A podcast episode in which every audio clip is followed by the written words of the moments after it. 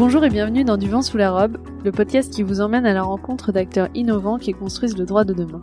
Je suis Laetitia Jacquier et pour cet épisode, je vous embarque dans un tour de l'innovation avec Dan Cohn.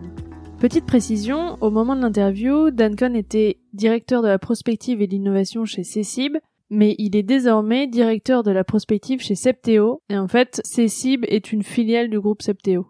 Avec Dan, nous parlerons notamment de Google du cabinet d'avocats, d'outils d'analyse de données du cabinet pour acquérir une vision stratégique du développement de son activité, de comment s'informer efficacement sur l'innovation légale, d'interprofessionnalité, d'outils collaboratifs, d'éthique et de transparence des algorithmes, ou encore du marché de la legal tech.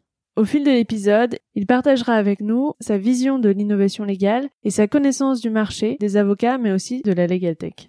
Bonjour Dan, merci beaucoup d'être avec nous aujourd'hui. Bonjour Laetitia, merci de me recevoir.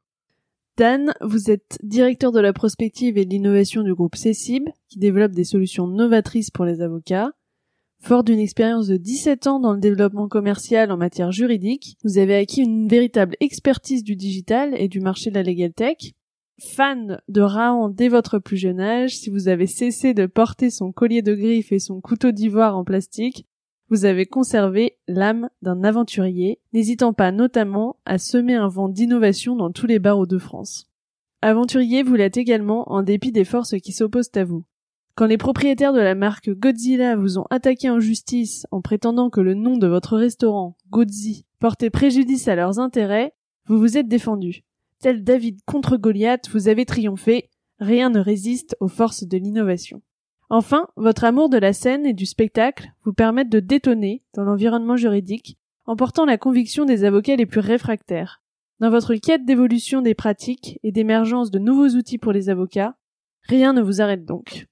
Dan, est-ce que vous pouvez nous parler un peu de votre parcours et de ce qui vous a conduit à vous intéresser au droit, à la legal tech et plus généralement à l'innovation? Toujours en quête d'exploration et d'aventure, comme vous l'avez dit. Euh, la preuve, oui, les gens me voient pas, mais j'ai toujours mon collier de euh, en, griffe avec mon coutelas sur moi. Puis vu les grèves en ce moment, mais forcément, ça me permet de me frayer un chemin dans la foule. Plus sérieusement, non, non, c'est que en fait, j'ai toujours été euh, curieux, en effet, et féru de technologie, puisque mon père était haut ingénieur chez Philips à l'époque en Hollande, et il est parti après à Silicon Valley dans les années 67 est mort euh, relativement tôt, j'étais petit, mais du coup, j'ai sacralisé un peu peut-être mon père et son parcours et la technologie, l'innovation. Du coup, bah, j'essaie de le, le, perpétuer. Et en fait, j'ai eu beaucoup de parcours euh, sur le market, la communication commerciale, comme vous disiez, dans l'innovation, puisque à 25 ans, j'avais déposé des brevets sur des puces vocales. Et puis, bah, finalement, naturellement, j'étais dans l'édition où l'édition a dû se repositionner à un moment donné, passer des encyclopédies au CD-ROM et puis après du CD-ROM à Internet. Et donc, j'ai vu tous les enjeux que ça pouvait générer, en fait, et puis, bah, forcément aussi toutes les opportunités derrière, des nouveaux usages pour les professionnels du droit dans la recherche d'informations et c'est comme ça que je me suis dit que ça n'allait pas s'arrêter du tout. J'ai regardé ce qui se passait dans d'autres secteurs et forcément je me suis dit que le droit allait aussi être impacté par ces évolutions. Vous êtes directeur de la prospective et de l'innovation au sein de CECIB. Est-ce que vous pouvez nous expliquer en quoi ça consiste concrètement? Alors c'est très simple, c'est pas de la science-fiction, c'est de l'anticipation. Et en fait, les deux vont de pair. C'est-à-dire que vous avez la prospective d'un côté qui permet de dégager des tendances et d'élaborer des scénarios de manière itérative, de manière concrète, hein, et surtout sur des cycles courts. Et ça permet de voir un peu comment ça se passait dans notre société avant, bah déjà dans le droit hein, forcément, comment ça se passe aujourd'hui, et puis vous croisez un peu les informations et vous faites une projection sur deux ans, trois ans. Et du coup, comme vous dégagez des tendances, bah, l'innovation va de pair, puisque ça découle de la prospective, puisque l'innovation c'est la matérialisation concrète de ces tendances. Oui, justement, j'allais vous demander quelle est votre définition de l'innovation? L'innovation, si vous regardez les différentes définitions, et celle de l'OCDE, je crois, c'est la commercialisation et la mise sur le marché d'un nouveau produit, service ou bien qui améliore sensiblement l'usage ou un procédé. Donc c'est soit bien service, produit ou procédé. Et quand on dit procédé, c'est ça qui est intéressant, et je fais un focus là-dessus, c'est des process. Donc ça peut être des process de décision, ça peut être des process d'organisation, des process de structuration pour les avocats, ça peut être du marketing aussi. Donc les deux sont extrêmement liés. Voilà. Et chez Cécile, vous ne développez des outils qu'à destination des avocats ou aussi tout autre professionnel du droit? Alors, en fait, Cécile est membre euh, fondateur de Septeo, qui est un groupe qui, en son sein, a la chance de pratiquer un peu déjà l'interprofessionnalité depuis des années, puisqu'on est sur ce qu'on appelle des verticaux, et on est sur les métiers des notaires, des directeurs juridiques, sur l'immobilier, sur les avocats et derrière on a des sociétés sur l'infogérance, la sécurité, la supervision et le cloud. Et même au sein de ces cibles, en fait, on a des filiales à 100% et qui sont des activités comme Asco, qui euh, la première agence web pour avocats depuis 2014 avec la loi Hamon, et euh, EcoStaff, qui est aussi euh, la première structure de mise à disposition d'hommes et de femmes pour les cabinets avocats, pour leur apporter des secrétaires et des assistantes. Donc, les activités de ces cibles et de ces filiales sont sur le marché avocat. Donc, on fait que l'avocat. Par contre, on s'appuie de plus en plus maintenant sur les autres sociétés, sur les directions juridiques et sur les notaires parce que on est en train de faire des passerelles. C'est-à-dire qu'on sait qu'aujourd'hui, euh, les directions juridiques sont aussi des clients des avocats. Ils utilisent nos systèmes sur la partie euh, direction juridique avec Legal Suite. Les notaires utilisent GLAPI à plus de 80%, 90%. Et donc du coup, on s'est dit, si un notaire a recours à un avocat, il faut un système d'échange d'informations, euh, de passerelles. Et donc du coup, on est en train de faire ces ponts aujourd'hui. Donc nous aussi, vous voyez, on va vers l'interpro pour favoriser le travail entre avocat, notaire ou avocat, directeur juridique. Vous parliez justement de l'interprofessionnalité. Est-ce que vous pensez que ce serait bien que les avocats puissent créer des structures avec des professionnels qui soient pas uniquement des professionnels du droit et du chiffre? Ah, bah là, vous me lancez. Vous savez, vous avez fait des recherches. Bon, vous avez fait la veille. C'est un de mes sujets Enfin, Aujourd'hui, on peut avoir en effet des codirections avocats, notaires, huissiers, CPI, commissaires de justice, etc. Donc, entre professions réglementées du droit et du chiffre on peut avec l'ordonnance Macron finalement être avocat en tant que personne morale, mais être associé de fait avec euh, un non-avocat dans une SAS sur une solution technologique qu'on va développer pour son cabinet ou pour euh, son marché, enfin pour ses clients ou des confrères. Mais contrairement encore à d'autres pays, au moins huit pays en Europe où ça se passe très très bien, aujourd'hui, au-delà des SPE, il n'y a pas de codirection avocat non-avocat. Alors aujourd'hui, les, les, mentalités évoluent. On a bien vu hein, face à l'entrepreneuriat, face à la technologie, euh, quand j'avais vu les études il y a trois ans sur êtes-vous favorable à une codirection avocat non avocat, majoritairement il y a plus de 60% des avocats qui étaient réfractaires, bah, pour des raisons de confidentialité. Or aujourd'hui, ça s'est inversé. Quand je redemande encore aux avocats aujourd'hui êtes-vous favorable, finalement le chiffre s'est inversé. Maintenant on a plus de 60% des avocats qui sont favorables à une codirection avocat non avocat. Et en quoi c'est bénéfique? Parce que moi, je vais amener euh, des ressources, des compétences, un réseau, du numéraire aussi finalement, et des choses que n'a pas forcément l'avocat aujourd'hui. Et quand je parle à des avocats qui sont associés aussi euh, dans des SAS avec des non-avocats, ils ont dit que ça a été pour eux une vraie expérience justement qu'ils ont pu mettre à profit après dans leur activité d'avocat. Donc ce qui est mis en avant, c'est la complémentarité des profils et des compétences que chaque euh, professionnel peut avoir. Et d'ailleurs, c'est ce qu'il y a dans toutes les entreprises.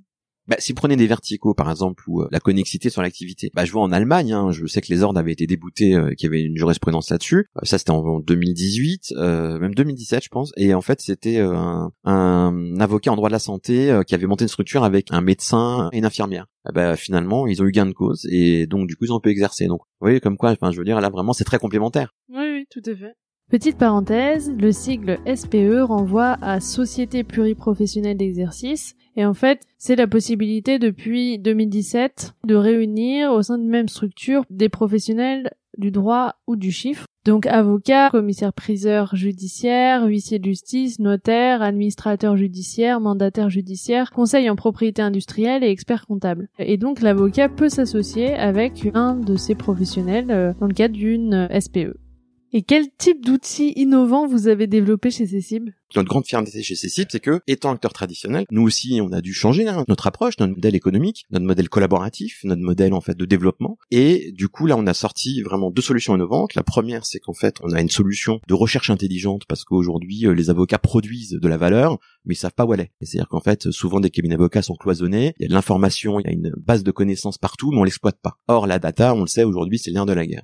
Et on a sorti un outil qui est une sorte de Google du cabinet qui permet justement de faire ressortir et capitaliser sur la connaissance du cabinet. Et donc ce qu'on appelle du data mining, c'est en fait c'est l'extraction d'entités nommées. Donc on utilise de l'intelligence artificielle. Derrière il y a du machine learning, il y a l'apprentissage par du langage naturel. Et on va prendre les informations du cabinet. Donc on parle de données financières, de données contractuelles, de données euh, en termes de productivité. Et du coup on va les agréger, les associer avec des données tierces. Comme aujourd'hui par exemple on a euh, intégré Legifrance pour apporter une plus grande sécurité juridique dans la rédaction de contrats ou dans la rédaction de documents. Par exemple, vérifier les articles qu'on cite, les jurisprudences, etc. Et voilà, on vous dit tout de suite si un article est abrogé et surtout on vous dit tous les autres documents dans lesquels justement peut-être un article a été abrogé. Donc vous apportez une plus grande sécurité juridique Mais là où c'est intéressant, c'est qu'aujourd'hui, on est vers du push dans le monde du droit, c'est-à-dire on n'est pas simplement vers une recherche et une analyse. C'est-à-dire qu'aujourd'hui, on, doit anticiper. Et donc, on s'est associé avec le professeur Pierre Mousseron, euh, qui rédige l'ouvrage technique contractuel et qui euh, dirige le centre du droit de l'entreprise à Montpellier. Et en fait, lui, il a développé la bibliothèque des usages, donc un usage dans le droit, c'est un droit hors la loi en fait. Et euh, du coup, on a intégré cette bibliothèque des usages et quand un juriste va rédiger un contrat, par exemple dans la garantie de passif, on va être capable tout de suite de faire du push et de lui dire attention, là il y a une décision de la cour d'appel, etc., qui va dans ce sens et tout. Donc il y a des points d'alerte, des points de vigilance que derrière l'avocat pourra monétiser et développer une autre activité de révision de documents, par exemple. Vous voyez, donc comme quoi la techno et ce qu'on a fait permet un au juriste ou à l'avocat bien sûr tout de suite de se prémunir, d'anticiper et puis bien, surtout d'être proactif et de deux de pouvoir derrière finalement développer une nouvelle opportunité de business. Oui, donc c'est à la fois un gain de temps et de sécurité par rapport aux écrits, aux conclusions, aux contrats, etc. de l'avocat, et en même temps un gain au niveau du business développement parce que ça ouvre d'autres portes de développement. Tout à fait. Petite parenthèse, si vous voulez comprendre ce que sont les notions de machine learning, de langage naturel et d'extraction d'entités nommées, je vous renvoie à l'épisode numéro 4 qui est l'interview de Damien Fabreguette qui, avec beaucoup de pédagogie, nous explique euh, toutes ces notions et comment elles peuvent être utiles pour les professionnels du droit.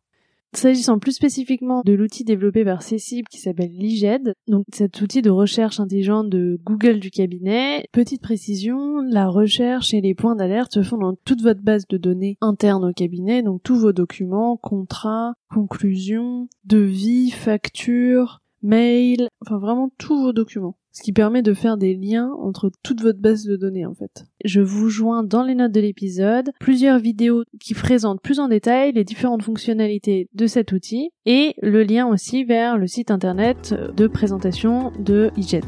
Comme ça vous aurez toutes les informations. Vous avez également lancé un deuxième outil innovant, c'est SIB Analytics. Est-ce que vous pouvez nous en parler? En fait, alors c'est très simple, c'est qu'aujourd'hui, dans n'importe quel métier, de toute façon, on a besoin d'indicateurs. Parce que il faut justement agir. Et pour pouvoir agir, il faut se structurer, faut avoir de la data sécurisée et tout. Et quand on a de la data sécurisée sur ses clients, sur euh, par exemple la durée d'opération juridique qu'on va monter au sein de son cabinet, sur des délais de procédure en judiciaire et tout, il va falloir analyser tout ça. Et une des technologies aujourd'hui, qui est pas une technologie euh, novatrice, hein, qui est l'analyse en fait, c'est euh, ce qu'on appelle du BI, donc de la business intelligence. Bah, c'est ce qui va prédominer parce que c'est ce qui va permettre justement à tous ces juristes et à tous ces avocats d'être des vrais stratégistes. Et donc du coup, on a un outil qu'on vient de sortir qui permet d'analyser en fait tout type de données dans le cabinet pour avoir des indicateurs et des, KPI quoi.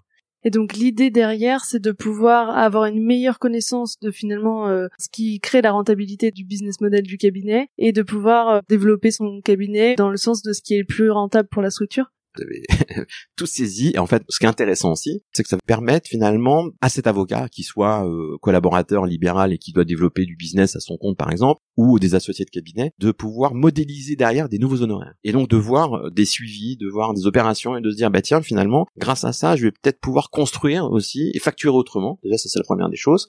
Mesurer le collaboratif aussi, justement, et le partage euh, de dossiers dans le, dans le cabinet avocat, donc à travers du workflow. Et donc, ça lui permettra d'avoir une meilleure connaissance, connaissance fine de sa clientèle et aussi euh, de prospects pour pouvoir mener des actions.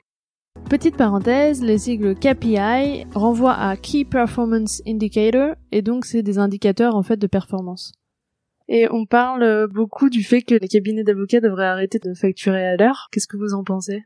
Alors peut-être non pour la facturation, mais oui pour garder le mode horaire, pour avoir des indicateurs. En fait, l'horaire pour moi permet d'avoir une granularité aujourd'hui et une meilleure visibilité de ce qui se passe dans son cabinet. Mais pour le client, avec toutes les études qu'on a menées, oui, aujourd'hui, l'horaire représente que 25% du souhait des clients. Et quand euh, vous avez dans d'autres pays anglo-saxons 15 modes d'honoraires différents, parce qu'aujourd'hui, il y a une dérégulation dans d'autres pays, donc les avocats peuvent faire d'autres choses, donc ils vont facturer des choses différemment. Nous, on en a 5 à peu près actifs, et donc du coup, les clients veulent plus aller vers de l'abonnement pour laisser la trésorerie, vers du forfait, vers euh, du budget, une notion de budget justement, ou plus vers un mix, etc. Oui, de la part des clients, c'est une volonté d'avoir une meilleure prévisibilité et de pouvoir justement budgéter euh, le coût des services juridiques. Tout à fait. Mais si on veut, par exemple, développer des nouvelles prestations, et Dieu sait qu'aujourd'hui, avec ce qui se passe, avocat peut complètement repenser son modèle économique et facturer plein de services différemment avec des modes de, facturation autres, l'indicateur d'horaire lui permettra finalement du coup de modéliser ces nouveaux services. Et quelles difficultés vous avez rencontrées dans votre travail de conversion, d'évangélisation des juristes, euh, avocats, professionnels du droit de manière générale, dans le cadre du changement de mentalité, de l'adoption de nouveaux outils? En fait, c'est vrai que on n'a pas attendu les ordonnances Macron ou euh, la création peut-être d'observatoires, de laboratoires ou de direction de la prospective euh, dans des instances. Depuis février-mars 2016, on, on, était déjà sur le terrain dans des barreaux vraiment partout en France parce que c'est pas qu'un phénomène parisien sur les différents enjeux qui sont liés à la profession et aux évolutions de l'avocat, que ce soit technologique, réglementaire, d'un point de vue business ou interprofessionnel. Eh ben, on a senti des tendances par le travail de la prospective et on s'est dit ça, ça va arriver dans un an, ça, ça arrive dans deux ans. Il faut qu'il soit prêt. Mais nos convictions, c'était il faut accompagner ces avocats. Et il faut que cet accompagnement se fasse par leurs ordres, mais il faut que ça se fasse aussi par des partenaires qui sont présents historiquement depuis longtemps dans la profession, qui investissent dans la profession et qui du coup ont une vision aussi et qui disent ben voilà, ben nous aussi on va peut-être changer à un moment donné vos pratiques parce qu'on va mettre sur le marché des solutions qui vont fortement améliorer des choses. Et bah, il faut qu'il y ait une acceptation. Et c'est toujours le même problème, c'est l'accompagnement au changement en fait. Et cet accompagnement au changement, il doit se faire de tout le monde. Enfin, les avocats doivent se faire accompagner par leurs clients, par leurs partenaires, par leurs instances, euh, par des fournisseurs, par d'autres professions réglementées, etc. Parce qu'il faut qu'ils saisissent les enjeux, et puis il faut aussi à un moment donné que pour qu'ils acceptent, ils comprennent. Donc il a fallu évangéliser, il a fallu acculturer, et à un moment donné, oui, je vais me heurter à certaines résistances, à certains freins, mais c'est normal, parce que c'est des gens qui historiquement, euh, et vous le savez, n'ont pas appris ces compétences, et s'il y a une formation, même s'il y a 8 personnes dans la salle, ou 20 personnes, s'il y en a deux, à un moment donné, chez qui ça a fait émerger, peut-être une réflexion, c'est gagné. Après, le but aujourd'hui, c'est pas de dire, il me faut un espace client, il me faut un outil de prédictibilité, il me faut un analyse de clause, non, c'est pas il me faut, c'est pourquoi. C'est partir du besoin. Exactement. Pourquoi aujourd'hui moi par rapport à mon ancrage local Pourquoi par rapport à mes clients pourquoi par rapport moi à ma vision ma profession, j'aurais besoin aujourd'hui de cet outil-là? Parce que chaque avocat va faire un usage différemment finalement d'un espace client ou à un moment donné euh, d'une page sociale. Il faut que l'avocat développe euh, une vision euh, de son environnement. Et une fois qu'il a identifié la vision de son environnement, son positionnement, qu'il a vu que les choses avançaient en fait et que finalement tous les signaux aujourd'hui étaient favorables pour lui pour réinventer son activité, repenser son modèle, etc. S'il a envie, toujours pareil, eh ben il peut presque vraiment tout faire et il peut changer d'un cycle professionnel où finalement il faisait des choses répétitives. Alors je parle pas d'automatisation, je parle même du métier répétitif. Et donc finalement, il va pouvoir bah, se libérer de toute contrainte et développer sa créativité, son inventivité pour entreprendre. Et après, il pourra en effet s'approprier des solutions et les mettre en œuvre et mesurer derrière euh, le bénéfice. Et comment on s'approprie ces solutions justement? Ben, Par la formation, par la connaissance. Regardez un peu ce qui se passe aujourd'hui euh, dans son métier d'avocat. Pourquoi on nous parle autant de legal tech? Pourquoi on nous parle autant d'entrepreneuriat? Pourquoi on nous parle autant de marketing, de communication? Pourquoi on nous parle autant des soft skills, etc., de toute cette émergence de nouvelles choses? C'est qu'il y a un intérêt. Si au bout de trois ans, on en parle encore, et encore plus, et encore plus, c'est que ah, il y a peut-être un truc. Et ça, c'est un signe, un signe intéressant parce que c'est un signe qui fait que ces choses s'inscrivent dans la durée et que finalement, c'est des choses tangibles. Donc, deuxième démarche, c'est que je vais faire de la veille. Donc, je vais m'informer, je vais faire de la veille et tout. Et en troisième démarche, c'est que je vais me former. Et donc, hop, cool, mon école d'avocat ou mon barreau ou des acteurs tiers me proposent des formations. Je vais y aller. Et je vais prendre des choses qui m'intéressent. Et quand je pars de là, ben, je m'astreins une fois tous les 15 jours au moins, pendant une heure, à continuer à m'informer sur le sujet. Donc la clé, c'est de fixer un rendez-vous récurrent avec soi-même pour se former, euh, lire sur les sujets, etc. Vous parliez tout à l'heure de veille. Est-ce que vous auriez des recommandations sur euh, des sites euh, en particulier où, il y a des informations intéressantes qui pourraient être utiles pour les avocats? Alors, je fais partie d'une communauté, je fais la pub pour quelqu'un, euh, qui est un ancien journaliste qui avait fait le lab d'Europe 1, qui a lancé en fait ses propres robots de veille et d'information pour l'apprentissage et, la communication, qui s'appelle Flint. Il y a plein de robots sur plein de sujets, hein, sur plein de thèmes. Hein. je crois qu'il il voulait en même en faire un sur la legal tech. Et donc du coup, Flint euh, m'envoie quotidiennement en fait et va chercher, va scroller sur internet l'information qui m'intéresse parce qu'au fur et à mesure qu'il me fait une newsletter tous les jours de entre 5 à 8 points, je vais à chaque fois dire j'aime, j'aime pas. Machine learning. Exactement. Et du coup, bah, il va affiner et à un moment donné m'envoyer l'information qui va à 80% vraiment m'intéresser. Et ça, ils peuvent le hmm. faire. C'est là, il n'y a pas de techno, euh, ils peuvent aller là-dessus, c'est gratuit. Euh. Donc ça s'appelle Flint? Flint, ouais. Deuxième axe, c'est Twitter. Twitter, c'est un formidable réseau de veille et d'information. D'ailleurs, la plupart des veilleurs qui donnent des cours disent que Twitter permet justement de sélectionner son information clé, de suivre des gens, justement, qui eux-mêmes vont vous donner l'information que vous trouverez pas ailleurs. Ils vont faire le tri pour vous, c'est ça qui est génial. Donc, ben moi, je suis euh, des gens dans mon domaine euh, ou dans d'autres domaines qui m'intéressent et qui me permettent de me nourrir. Après, il y a des circuits plus traditionnels, Village de la Justice, euh, le magazine Décideur, le Monde du Droit. Après, vous avez Open Law aussi. Donc voilà, en gros, les circuits. Et qu'est-ce que ça change en termes de façon de travailler, enfin de mode de fonctionnement pour les professionnels du droit qui utilisent vos outils?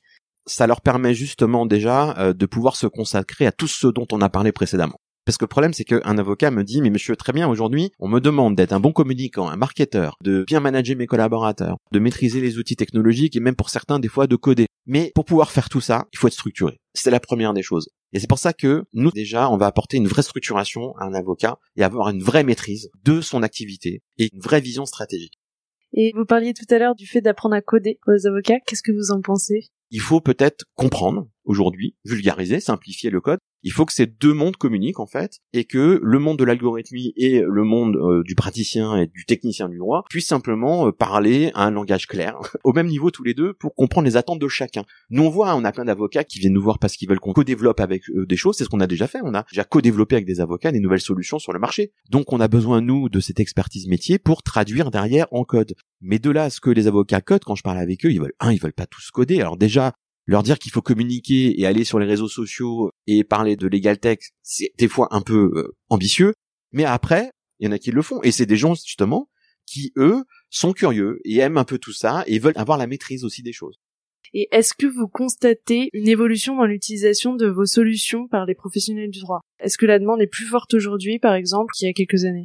Alors c'est ça qui est extrêmement intéressant, c'est que, alors je, je redonne quelques métriques, hein, un notaire, un huissier ou un expert comptable, allez, pratiquement à 100% euh, va être numérisé, informatisé, euh, digitalisé. Là où un avocat aujourd'hui, euh, il y a un gap, c'est-à-dire qu'en fait, il y a que 60% et encore, je pense que je grossis un peu, des avocats aujourd'hui qui sont donc informatisés, numérisés, sécurisés justement pour pouvoir derrière utiliser des solutions. Et ce qui est intéressant, c'est que tout cet engouement autour de la legal tech depuis maintenant, on va dire 4-5 ans, ça a permis finalement d'aller sur des sujets qui ont dérangé les avocats. Et du coup ça les a permis de s'intéresser à la techno. Alors ils s'intéressaient déjà à la techno hein, parce que nous on a 20 000 utilisateurs et que forcément heureusement ça fait 30 ans donc on a déjà des avocats qui étaient euh, des chefs d'entreprise qui utilisaient des outils. Mais ça a permis de faire venir tous ces avocats en disant ah il se passe un truc il y a ça je peux faire ça avec la techno oh ils viennent sur mon marché machin etc et donc du coup toute cette agitation a permis de faire prendre conscience à ces avocats que fallait déjà revenir à la base faire euh, un travail d'être bien de se numériser et puis d'avoir des outils standards avant de partir dans plein de choses.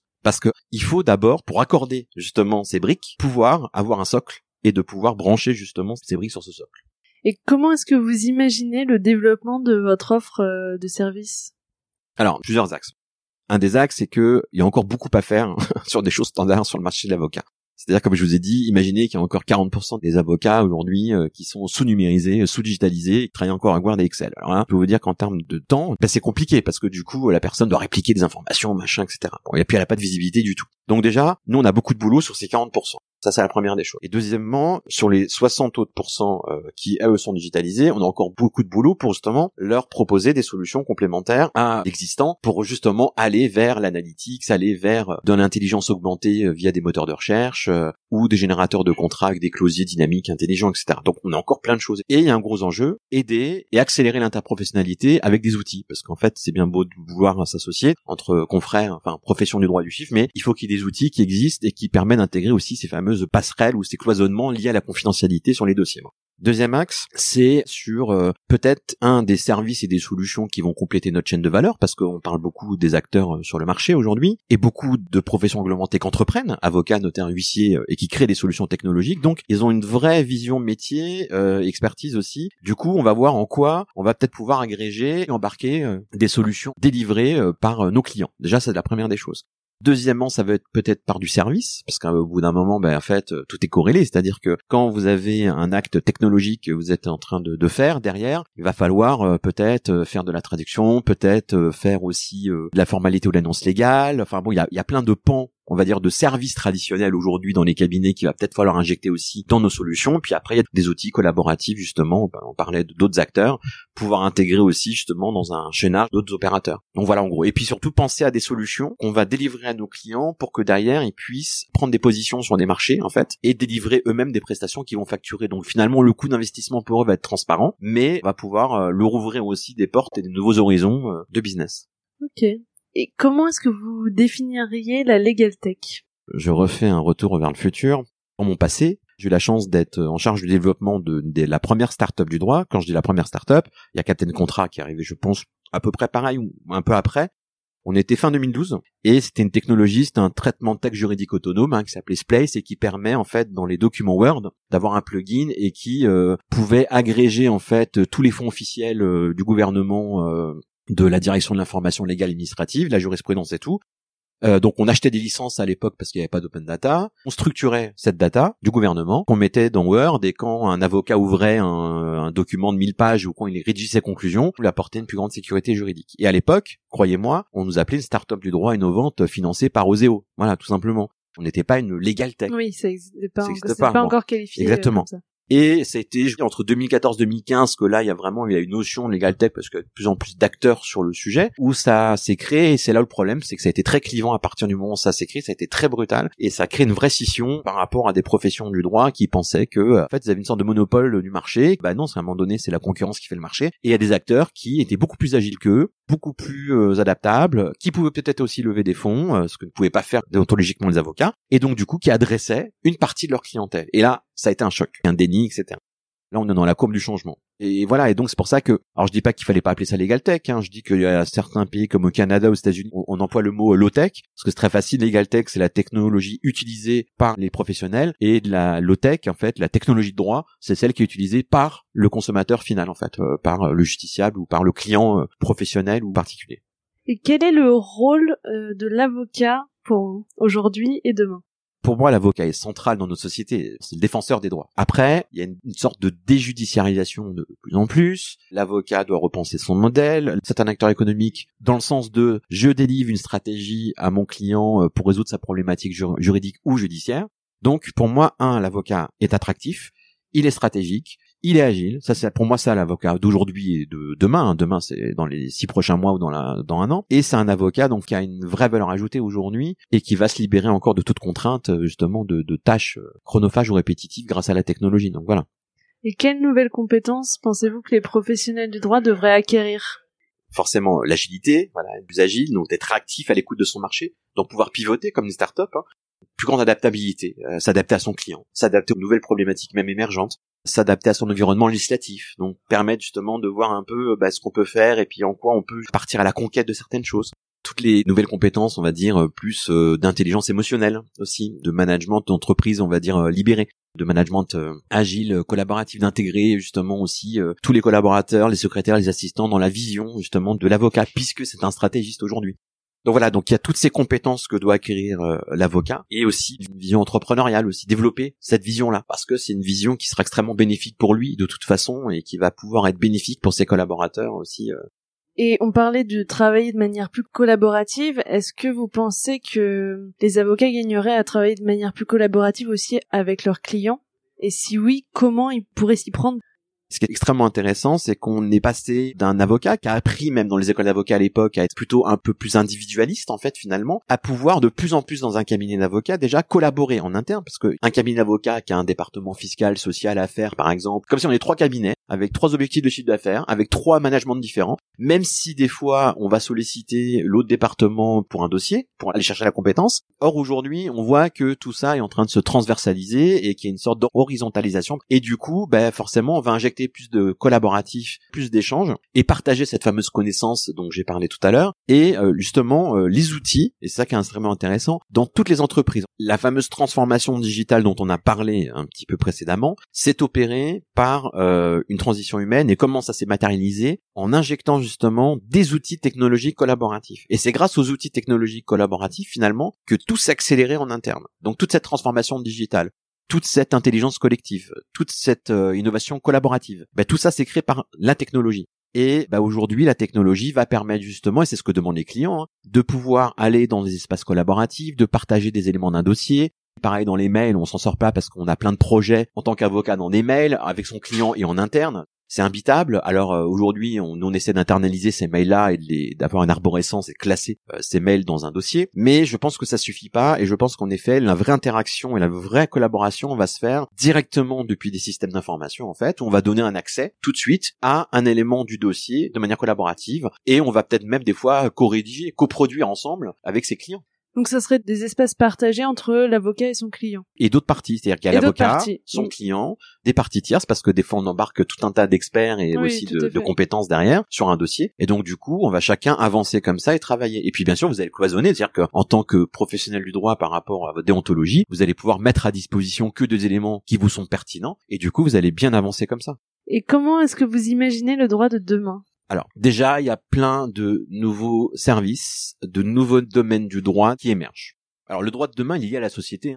Le droit de toute façon aujourd'hui évolue parallèlement aux évolutions de la société et du comportement, on va dire, des gens de notre société et de la technologie. Le législateur, et Dieu sait qu'en France, il y a des lois qui sortent, il va promouvoir en fait des nouvelles législations tous les jours. Et donc du coup finalement c'est des nouvelles législations qui vont corriger ces évolutions de notre société. On le voit bien aujourd'hui. Il y a les trottinettes bim on légifère. Non mais ça il y a la blockchain on légifère. Non. bien sûr. En fait le droit suit la pratique.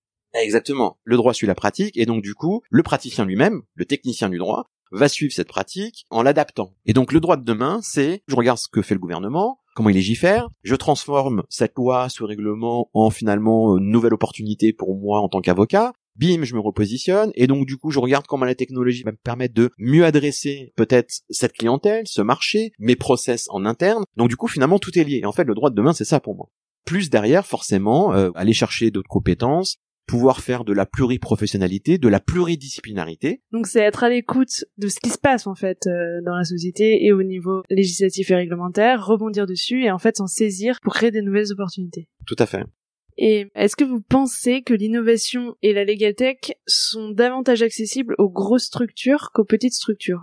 Alors, il y a plusieurs axes. C'est un, déjà, euh, de quoi j'ai besoin aujourd'hui. Donc déjà me focaliser sur qu'est-ce que j'ai besoin d'implémenter comme solution. Ça c'est la première des choses parce qu'il faut pas aller partout sinon on n'arrivera jamais. On va se donner un objectif clair. Donc on va mettre en place une équipe en interne, un chef de projet, des relais pour pouvoir justement distiller cette implémentation sur une technologie. Et peu importe pourquoi, hein, si c'est pour une plus grande sécurité, si c'est pour du cloud, la confidentialité, ma relation client, enfin bref, il y a des solutions pour tout. Et après, en effet, vous avez raison, et même par rapport à la donnée, on n'est pas tous égaux devant la donnée euh, par rapport à la taille de la structure, on n'est pas tous égaux devant la technologie par rapport à la taille de la structure, un par rapport aux investissements, et deux par rapport aux problématiques. Ça sert à rien d'avoir des outils collaboratifs si finalement on est un avocat individuel et qu'aujourd'hui, le collaboratif, c'est simplement avec la partie adverse, ma juridiction et mon client et des tiers. Mais il faut quand même avoir des outils de sécurisation et d'échange. Finalement, pourquoi je veux intégrer ces outils-là, c'est quoi le bénéfice, et puis aujourd'hui, il faut que je le perçoive ce qui est intéressant, c'est que sur les directions juridiques, par exemple, souvent ça a été le parent pauvre de la direction générale, et souvent la direction juridique était vue et perçue sur un centre de coût plutôt qu'un centre de profit. Or, on a bien vu que finalement que les directions juridiques qui ont investi dans la technologie ont réussi à valoriser leur fonction de juriste auprès de leur direction générale. Et euh, c'est pas pour supprimer des postes, hein, c'est pour dire que finalement, regardez, là attention, nous on est stratégique dans une direction juridique, on accompagne la direction générale, on leur donne des points de vigilance, et surtout on les accompagne sur du développement même. Ça, c'est sur les directions juridiques. Sur les avocats, on a vu que c'est les structures les plus légères, des fois, c'est les avocats solo, euh, les avocats créateurs même de LegalTech, hein, avec Avotech, qui euh, arrivent plus facilement, une fois qu'ils ont compris, à se saisir de tout ça, à le transformer en expertise technologique, et puis à dérouler derrière, et à expérimenter. Ça marche pas, bim, ils arrêtent, ils passent sur autre chose en fait. Ils sont très très agiles dessus. Ils voient pas ça comme des échecs, hein, ils voient ça comme du rebond aujourd'hui finalement, et comme une compétence supplémentaire qu'ils ont développée. Après, dans des gros cabinets du top 100, du top 150, pour eux c'est stratégique. Ils ont nécessairement besoin aujourd'hui, certains embauchent des data scientists, certains internalisent des solutions technologiques ou se disent bah nous aussi on va peut-être développer des choses. Donc nous aussi on doit regarder comment intégrer ces solutions dans nos écosystèmes pour travailler main dans la main avec eux. Et puis bah après vous avez des structures intermédiaires avec des tailles moyennes de cabinets où le problème c'est que vous allez des associés qui vont se heurter à la vision d'autres associés sur pourquoi il faudrait qu'on investisse aujourd'hui dans l'innovation la technologie, ça marchera bien comme ça. Donc on va nommer peut-être un associé qui a plus d'appétence sur le sujet, qui va devoir, comme on a dit au début, convertir les autres associés en disant mais si parce que en fait cet investissement c'est pas là euh, aujourd'hui. Oui aujourd'hui peut-être ça va bien, mais cet investissement on prépare demain. Vous voyez et est-ce que vous pensez que l'utilisation des nouvelles technologies contribue à améliorer le droit, les services juridiques et la justice? Et si oui, pourquoi? C'est extrêmement intéressant parce que aujourd'hui, comme il y a une pluralité d'avocats, il y a une pluralité finalement de dossiers, de problématiques, il y a beaucoup d'humains par digital, mais en fait, l'humain est central. Et surtout, il y a des problématiques selon si on adresse un client particulier, un client professionnel, si on veut proposer un meilleur accès au droit, donc c'est pour ça le numérique bah, favorise l'accès au droit. Mais le problème c'est qu'il y a une fracture aussi numérique en France et on n'est pas tous égaux devant l'accès au droit. D'un point de vue numérique, nombre d'avocats me disent mais monsieur, c'est très bien de gérer des passes sociales, c'est très bien d'avoir un espace client, mais moi, vous vous rendez compte que mes clients m'envoient encore des fax ou qu'ils m'envoient des courriers ou que dans certaines régions, ils n'ont pas accès à des mails. Bon, on sait que le plan justement de la modernisation de la justice et des cinq chantiers, et même plus largement euh, sur le programme d'Emmanuel Macron, la modernisation de l'administration fiscale et sociale, c'est tout digital en 2022. Alors c'est très problématique pour des gens qui sont reculés et qui n'ont pas accès à des mails ou au numérique. Mais la force du numérique, c'est que ça permet de multiplier des points de contact pour justement avoir un meilleur accès au droit, accès à l'information. Ça, c'est extrêmement important. Donc, il faut que soit que les avocats soient présents justement là où les gens vont rechercher l'information et qu'ils n'aillent pas rechercher l'information sur des sites en fait où l'information est distillée par des gens qui n'ont aucune compétence juridique. Oui, des forums. Tout à fait. On parle beaucoup de la place de l'éthique et de la transparence des algorithmes. Quel est votre point de vue sur ce sujet? J'ai parlé avec un magistrat dont j'ai oublié le nom, euh, qui est un magistrat donc à Strasbourg, qui justement a rédigé avec une commission une charte éthique de l'intelligence artificielle justement et de la justice prédictive dans le droit. Extrêmement intéressante. Et donc du coup, là par contre, je comprends aujourd'hui que sur l'IA, on a besoin d'éthique pour réguler il y a une notion d'éthique, mais surtout d'explicabilité des algorithmes, de pouvoir savoir comment on a conçu en test d'algorithme, de quoi on est parti, avec qui on est parti, c'est quoi le raisonnement derrière justement, et c'est quoi la finalité. Ça c'est la première des choses, donc explicabilité des algorithmes. Deuxième axe aussi finalement sur l'éthique, c'est ne pas nuire à l'homme, parce que c'est nous, hein, c'est l'homme qui avons développé euh, l'IA, et derrière on pense qu'on a peut-être qu'on a été trop loin à un moment donné, et surtout parce qu'on été trop loin, on a peur que finalement cette intelligence nous euh, surplante et qu'elle nous régisse nous aussi. Bon alors du coup finalement maintenant on veut réguler, encadrer. Et la dernière chose, c'est derrière l'aspect déontologique. C'est pour ça qu'aujourd'hui, il y a des codes déontologiques qui se développent dans le milieu de l'algorithmie pour faire en sorte que dès le départ de l'algorithme, il y a un code qui respecte une charte déontologique justement pour ne pas nuire à l'homme, à la non-discrimination, etc., etc. Et euh, derrière, il y a la notion de responsabilité, chère à l'avocat, qui fait que, alors très bien, si moi j'utilise un algorithme finalement qui a tendu vers quelque chose que j'ai utilisé, ben moi j'ai ma responsabilité, mais en même temps il y a la responsabilité de l'algorithme et où est la frontière Voilà. Puis il y a la question de la propriété intellectuelle aussi de l'algorithme. Évidemment. Petite parenthèse, il s'agit ici de Thierry Gérac, qui est le président du tribunal judiciaire de Strasbourg et qui a participé à l'élaboration de la charte éthique européenne d'utilisation de l'intelligence artificielle dans les systèmes judiciaires. C'est une charte euh, qui a été euh, élaborée dans le cadre du Conseil de l'Europe et de la Commission européenne pour l'efficacité de la justice. Et je vous mets le lien dans les notes de l'épisode. Et si vous étiez législateur ou membre d'un ordre, qu'est-ce que vous changeriez? Moi, ce que je ferai aujourd'hui, euh, c'est ce qui se passe dans les incubateurs. Hein. Il y a des incubateurs aujourd'hui euh, qui ont une vraie ouverture. Alors, soit des incubateurs euh, sous forme associatif qui ont été détachés entre guillemets des ordres, ou montés par des membres du Conseil de l'ordre aussi, qui avaient plus d'appétence sur le sujet que des avocats plus traditionnels, qui ne voyaient pas en quoi les ordres pouvaient accompagner ce changement ces incubateurs sont très ouverts, dans le sens où ils sont très ouverts sur le collaboratif en fait, et surtout à, à sortir l'entre-soi et aller voir des acteurs comme nous, discuter avec nous, et puis nous intégrer aussi, et parce qu'on a un bénéfice mutuel, on peut leur apporter aussi beaucoup de choses, parce que on a une base cliente importante et qu'on est capable aussi finalement de, de lier euh, ces deux univers. Moi, ce que j'aimerais, c'est qu'au sein des ordres, justement, je puisse, enfin moi ou d'autres, hein, faire partie à un moment donné de ces commissions, de ces observatoires, de ces laboratoires, pour pouvoir être partie prenante et apporter euh, cette vision dont on parlait tout à l'heure, hein, complémentaire, ces compétences que aujourd'hui peut-être qu'ils n'ont pas, pour pour avancer ensemble. Donc c'est ouvrir ces réunions et donc les prises de décision à des personnes qui sont ont des choses à dire. Extérieurs à la profession et qui ont des visions complémentaires qui pourraient leur apporter une vision qui ne sont pas forcément. Tout à fait. Mais pas que dans la technologie, hein, dans tout domaine en fait, hein, ce qui permettrait à un moment donné de pouvoir justement prendre un petit peu de la hauteur pour se dire ok bah tiens ça c'est intéressant parce que quand on parle d'innovation en fait c'est regarder ce qui se passe partout on voit bien, nous on a adapté dans le droit plein de choses qui sont passées dans le monde de la santé. L'automobile s'inspire aussi de pas mal de choses. Donc finalement aujourd'hui on regarde ce qui se passe un peu partout. Donc c'est pareil aujourd'hui pour les avocats. Il faut qu'ils regardent un peu ce qui se passe qui s'entourent de ces gens-là pour pouvoir agir justement et, euh, et partager cette vision de l'évolution de la profession. Et j'aimerais bien qu'on parle un peu du marché. Quelle est votre vision du marché de la legal tech? Est-ce qu'il a atteint une certaine maturité selon vous? J'ai lu un article euh, hier soir, euh, Business Les Échos. Et il y, a des choses vraiment auxquelles j'adhère pas du tout, c'est-à-dire qu'en fait l'article se focalisait sur que le marché a du mal à se structurer. Or, la journaliste en fait qui a fait cet article partait du principe que pour elle la structuration du marché se basait par rapport à un référentiel de levée de fonds. Voilà, en gros le marché se structure parce que des levées de fonds. Bon, donc ça veut dire qu'on est encore dans euh, finalement euh, ce fameux sacro-saint euh, legal tech, start-up du droit, etc. Et que cette personne disait que ça fait 10 ans et que ça a du mal à décoller. Alors déjà ça fait pas 10 ans, concrètement ça fait à peu près depuis entre 2014-2015 qu'on a commencé à dire legal tech en France déjà. Premièrement, donc ça fait pas 10 ans. Et deuxièmement, aujourd'hui, si on mesure l'intérêt d'une solution par rapport à ce lever de fonds, je vois pas l'intérêt. Pourquoi? Parce que c'est le marché qui répond. L'adoption va se faire par l'adaptation en fait. Hein. Et si finalement la personne voit qu'il n'y a pas de bénéfice, elle va arrêter la solution. Et on aura beau avoir levé 3, 4 millions, 10 millions, ça change rien du tout. Le, marché se structure formidablement, heureusement parce que des avocats euh, sont des chefs d'entreprise, sont structurés, ont des outils. Donc euh, je veux dire, il y a une maturité en termes de compréhension maintenant des avocats sur le sujet. Donc ça c'est très bénéfique. Deuxièmement, depuis 3-4 ans avec toute la mise sur le marché de nouvelles solutions, il y a des acteurs qui sont partis, d'autres qui sont arrivés, d'autres qui sont encore là comme nous historiquement ou traditionnels, et qui déroulent aujourd'hui hein, sur des solutions euh, technologiques. Et donc, ce qui est intéressant, moi je trouve au contraire qu'il y a une structuration du marché.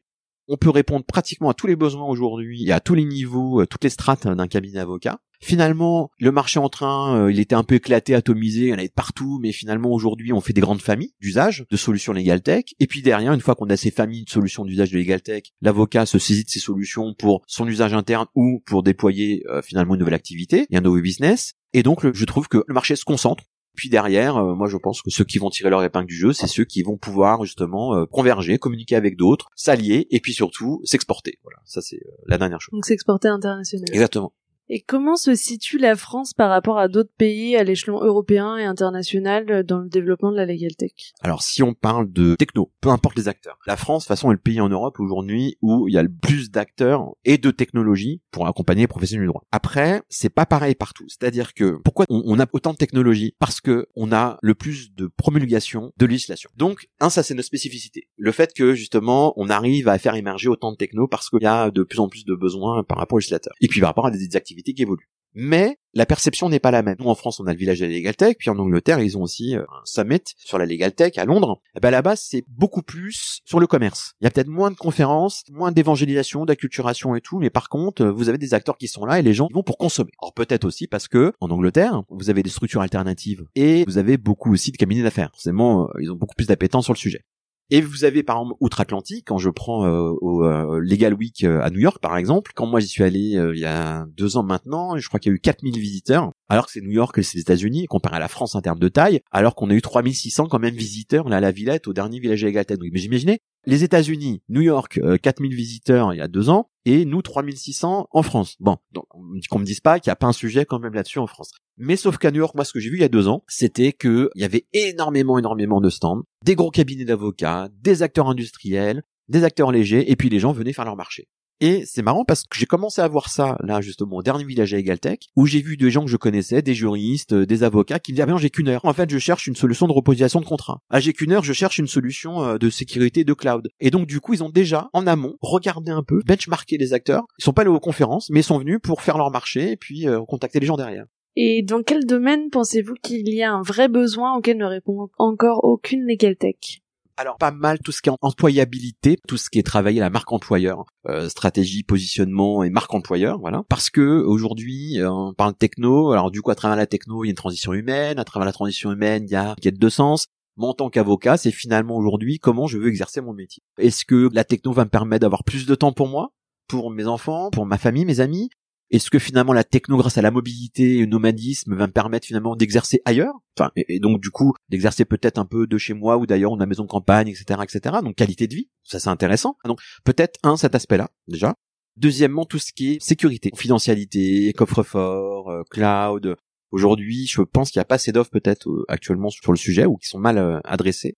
Oui, qui rassure pas les avocats du coup. Qui rassure pas les avocats, mais du coup qui devrait rassurer aussi les clients parce que dans un des derniers articles que j'ai vu euh, récemment les Échos, était mentionné et là c'était 250 directeurs juridiques qui répondaient euh, par rapport au cercle Montesquieu qui disait que euh, un des points différenciants aujourd'hui qui feront qu'ils iront voir un avocat hormis sur l'aspect contentieux parce que c'est là où ils auront besoin de l'avocat, c'est sur la technologie. En fait que du coup comme c'était un peu les parents pauvres dont on parlait, ben finalement ils voulaient aller se servir entre guillemets sur des offres qu'allaient dresser les avocats sur la technologie. Donc ça, c'est un autre angle finalement qui peut être super intéressant aujourd'hui pour l'avocat. Proposer aussi de la technologie finalement au directeur juridique qui peut pas l'avoir et apporter leur couche derrière euh, de euh, valeur intellectuelle. Mais ce serait partager les outils qu'ils ont du coup? Partager des outils qu'ils ont, proposer même à la commercialisation aussi des outils qu'ils ont euh, via des acteurs traditionnels comme nous ou par rapport à des choses qu'ils auront co-développées ou intégrées sur l'échange, la sécurité, le coffre-fort numérique, la confidentialité, euh, sur tous ces aspects-là aujourd'hui, qui, ou même l'accompagnement à la norme, c'est des sujets majeurs. Hein, tout ce qui est compliance aujourd'hui, RegTech et tout, c'est des sujets qui préoccupent les entreprises et ils attendent des avocats qui puissent leur amener ça Je vois par exemple la loi sur la fusion entre les délégués du personnel et les commissions d'entreprise, ben déjà euh, deux avocats qui se positionnent là-dessus pour euh, internaliser le vote électronique et proposer aux entreprises d'aller chez eux pour faire le vote électronique sur les mandats sociaux. Ouais, mais il y a plein de choses qui évoluent, c'est ça qui est bien en ce moment. Quelles sont les réticences et les freins les plus importants à l'innovation et au développement de la legal tech auxquels vous avez pu être confrontés? Combien de fois je rencontre des avocats qui disent mais monsieur oui mais moi ça me concerne pas par rapport à mon barreau. Ça me correspond pas aujourd'hui pour moi j'ai aucun usage pour ma clientèle. Ben non en fait ce qui se passe le problème c'est qu'on est encore dans un problème euh, de territorialité où on raisonne par rapport à son barreau, euh, par rapport à ses confrères dans son barreau, au lieu de se dire, ben non, finalement, aujourd'hui, mon territoire, il est beaucoup plus vaste, et justement, par le numérique, par le digital, je vais pouvoir démontrer mon expertise en tant qu'avocat, me différencier par rapport aux autres avocats. Le problème, c'est que justement, les avocats se disent, si je fais ça, en tant qu'avocat généraliste, je me coupe de mon marché de ma clientèle. Donc il y a eu beaucoup ces freins en effet euh, psychologiques et puis la compréhension, comprendre pourquoi en effet peut-être qu'aujourd'hui se tourner vers la technologie, le digital et des soft skills est un atout vraiment euh, important pour les avocats. Voilà, c'est toujours euh, cette histoire de culture. Oui, bah justement on en vient à la partie conseil.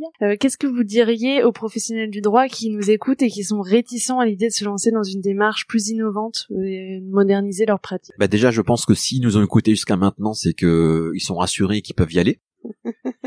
oui, tout à fait.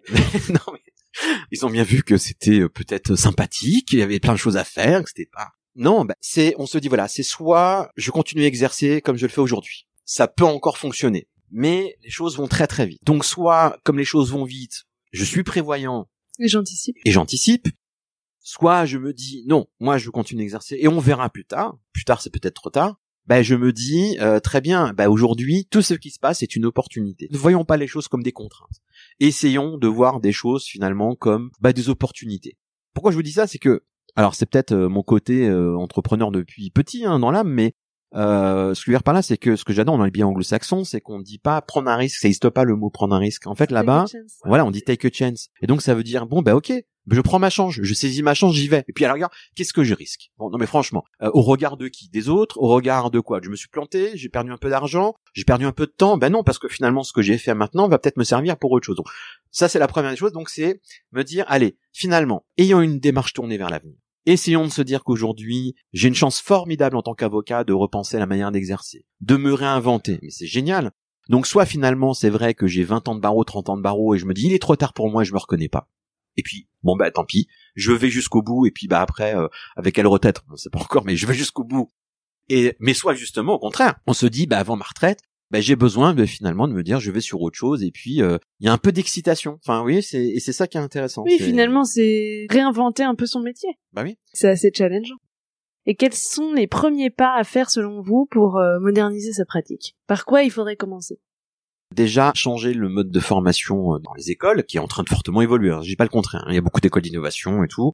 Le temps court qu'on a les élèves, on veut les préparer et les professionnaliser de plus en plus et développer l'entrepreneuriat. Donc ça, c'était une des 40 propositions de la la profession d'avocat euh, en 2019. Donc, un, essayer de confronter tout de suite les futurs entrants, les futurs avocats aux réalités de la profession. Ça, c'est un, l'enjeu principal. Et même au-delà, c'est-à-dire qu'il faut que même déjà en amont, ils puissent avoir un éclairage sur ce qui va l'attendre. Pour au contraire, peut-être se dire c'est pour moi, c'est pas pour moi. Oui, donc à l'université. À l'université.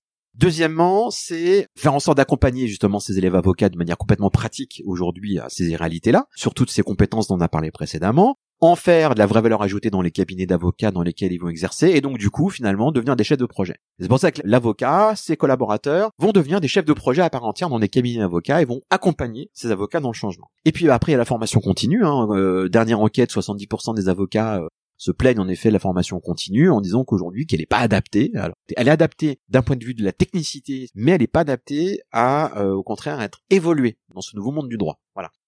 Et dernière question, quel conseil vous donneriez à un avocat ou autre professionnel du droit, jeune ou moins jeune, qui voudrait convaincre des associés ou patrons réfractaires de moderniser leurs pratiques? Alors, c'est la prise d'initiative. Un jeune avocat collaborateur, un, jeune avocat dans le métier. Quand je dis jeune dans le métier, ça peut être un avocat même de 30-40 ans, un jeune avocat. Il peut aussi, au contraire, se dire euh, j'ai une carte à jouer moi aujourd'hui.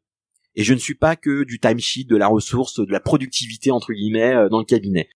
Euh, je suis aussi quelqu'un qui a besoin de m'intégrer dans la vision du cabinet, qui a besoin de me projeter.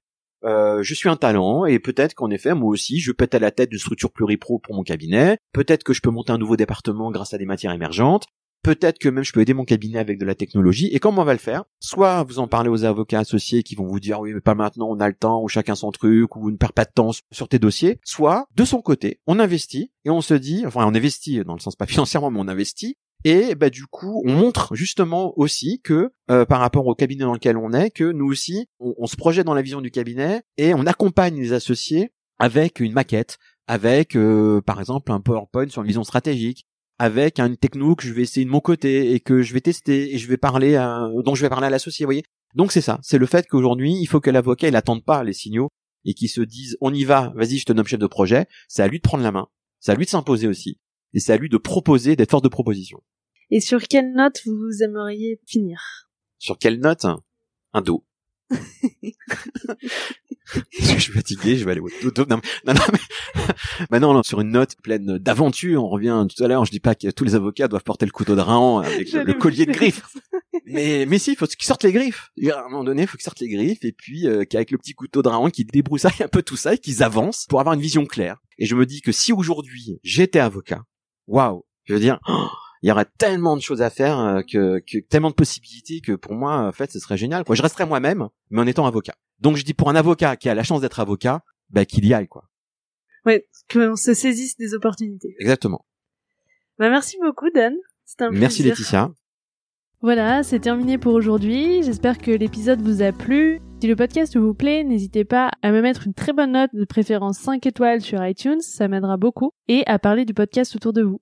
Si vous avez des questions, si vous voulez donner votre avis, ou si vous avez envie de partager votre point de vue sur tous ces sujets d'innovation, n'hésitez pas. Vous pouvez le faire sur les pages du vent sous la robe sur les réseaux. Donc il y a une page sur Instagram, une page sur Twitter, une page sur LinkedIn, une page sur Facebook et sinon sur le site internet, sur la page dédiée à chaque épisode, vous avez la possibilité de laisser des commentaires. C'est vraiment fait pour ça, ça peut être très intéressant de débattre sur ces sujets, donc n'hésitez pas.